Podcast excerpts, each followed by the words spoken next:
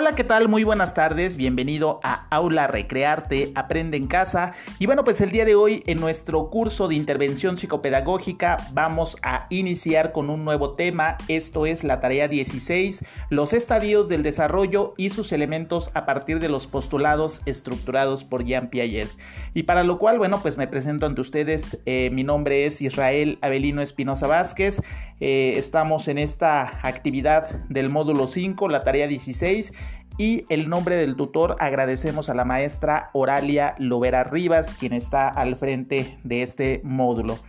Y bueno, pues vamos a iniciar directamente con la tarea correspondiente a este tema e iniciamos precisamente con la tarea 16, los estadios del desarrollo y sus elementos a partir de los postulados estructurados por Jean Piaget. Ok, este es un trabajo que estamos realizando, para lo cual estamos presentando a ustedes en este podcast y para lo cual vamos a señalar los estadios del desarrollo de Jean Piaget y sus elementos para la construcción mental del mundo en el alumno. Vamos a iniciar precisamente con este primer tema. El tema es los supuestos epistemológicos de la teoría de Jean Piaget y para lo cual bueno, pues vamos a iniciar con estos aportes de Jean Piaget que subyacen en su teoría y que pueden considerarse como referentes para el campo de la instrucción. Así sostiene que el pensamiento piagetiano se sustenta en diversos principios aplicados a este tema del entorno educativo de la intervención psicopedagógica. El primero de ellos indica que los objetivos pedagógicos deben además de estar centrados en el niño, partir de las actividades del alumno. Otro indica que los contenidos no se conciben como fines, sino como instrumentos al servicio del desarrollo evolutivo natural. Eh, eh, otro de ellos, el principio básico de la metodología piagetiana, es la primacia del método de descubrimiento.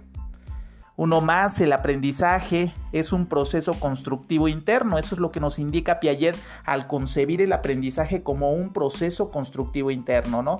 Y también eh, concebir este aprendizaje dependiendo del nivel de desarrollo del sujeto. Eh, eh, otro de ellos es el aprendizaje como un proceso de reorganización cognitiva.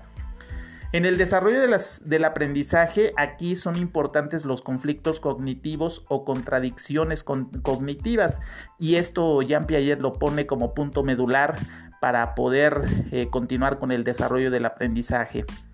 La interacción social, por supuesto, favorece el aprendizaje, esta parte importante que hoy en día le hemos venido dando auge, la parte de la interacción social, que aunque estamos a distancia, estamos haciendo una interacción social a base de las redes sociales, a través de una conexión en línea, a través de todas estas estrategias y recursos de la Estrategia Nacional de Aprende en Casa, hemos estado eh, favoreciendo el aprendizaje a través de la interacción social.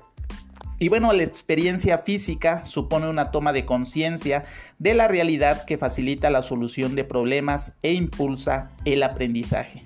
Y bueno, pues la última que de ellas que vamos a abordar el día de hoy es las experiencias de aprendizaje que deben estructurarse de manera que se privilegie la cooperación, la colaboración y el intercambio de puntos de vista en la búsqueda conjunta del conocimiento que es un aprendizaje interactivo. Y bueno, pues de esa manera estamos concluyendo el primer tema supuestos epistemológicos de la teoría de Jean Piaget.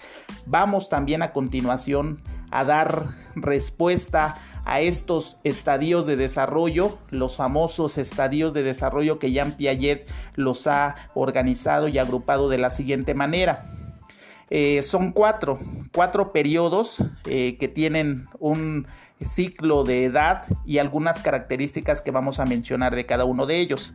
El primer periodo, el periodo sensoriomotor, que va de los 0 a los 2 años. Y aquí las principales características es que el niño utiliza los sentidos y las capacidades motoras para entender el mundo. Eh, en este primer periodo el aprendizaje es activo, no hay pensamiento conceptual o, reflexivo. Aquí prácticamente hablamos de eh, los primeros eh, la primera ubicación del niño en torno a sus sentidos, en torno a sus capacidades motoras, las primeras habilidades que el niño comienza a desarrollar. El, segundo periodo, el preoperacional, que abarca de los dos años de edad hasta los siete años, Aquí las características del sujeto, en este caso del niño, nos dice que es capaz de representar el mundo con sus propias imágenes, dibujos y palabras. Puede distinguir entre él mismo y los objetos. Su pensamiento es egocéntrico, ¿no? Siempre el niño de dos años eh, siempre va a, a ser egocentrista en el sentido de que él desee todo para él pero bueno, aquí es en donde empieza a concebir su propia realidad a través de imágenes, dibujos y palabras y de esa manera se va dando este desarrollo cognitivo. Vamos ahora tercer, al tercer estadio de desarrollo, operaciones concretas. Aquí, bueno, pues estamos manejando un eh, lapso de 7 a 11 o 12 años de edad. Aquí el niño es capaz de realizar operaciones mentales y de razonamiento lógico, no abstracto, su pensamiento está limitado a lo que puede ver, oír y tocar de forma objetiva, ¿no? Empezamos ya con esas operaciones concretas y realmente aquí comienza ya el pensamiento lógico matemático, ¿no? Las operaciones mentales y de razonamiento lógico comienzan a aparecer y empieza este proceso de adquisición eh, de desarrollo cognitivo de una manera más objetiva. Eh, la cuarta, el cuarto periodo de operaciones formales aquí es prácticamente a partir de los 12 años y se mantiene todavía en la adultez. El adolescente o el adulto es capaz de pensar sobre las abstracciones y conceptos hipotéticos y razonar en forma analítica y no solo emocionalmente tiene pensamiento lógico y abstracto, ¿no? Y aquí es donde prácticamente eh, se cumple con este desarrollo cognitivo, lleva, lleva, se lleva a cabo un pensamiento lógico y abstracto y de esta manera, bueno, pues se cumplen los cuatro estadios de desarrollo cognitivo que Jean Piaget nos los eh, organiza de esta manera, ¿no? Eh, de esta manera ya llegamos al desarrollo de los dos primeros temas de los cuales estamos hablando. El primero de ellos, los supuestos epistemológicos de la teoría de Jean Piaget. El segundo, los estadios del desarrollo humano.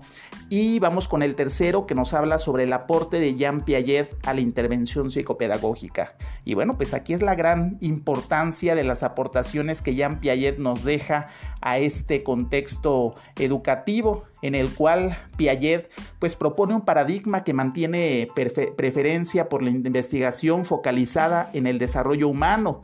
Eh, es importante empezar a ver estos aportes porque comienza con un ser individual que progresivamente se convierte en social pero su énfasis se centra en el micronivel, es decir, del contacto con otras personas de su entorno.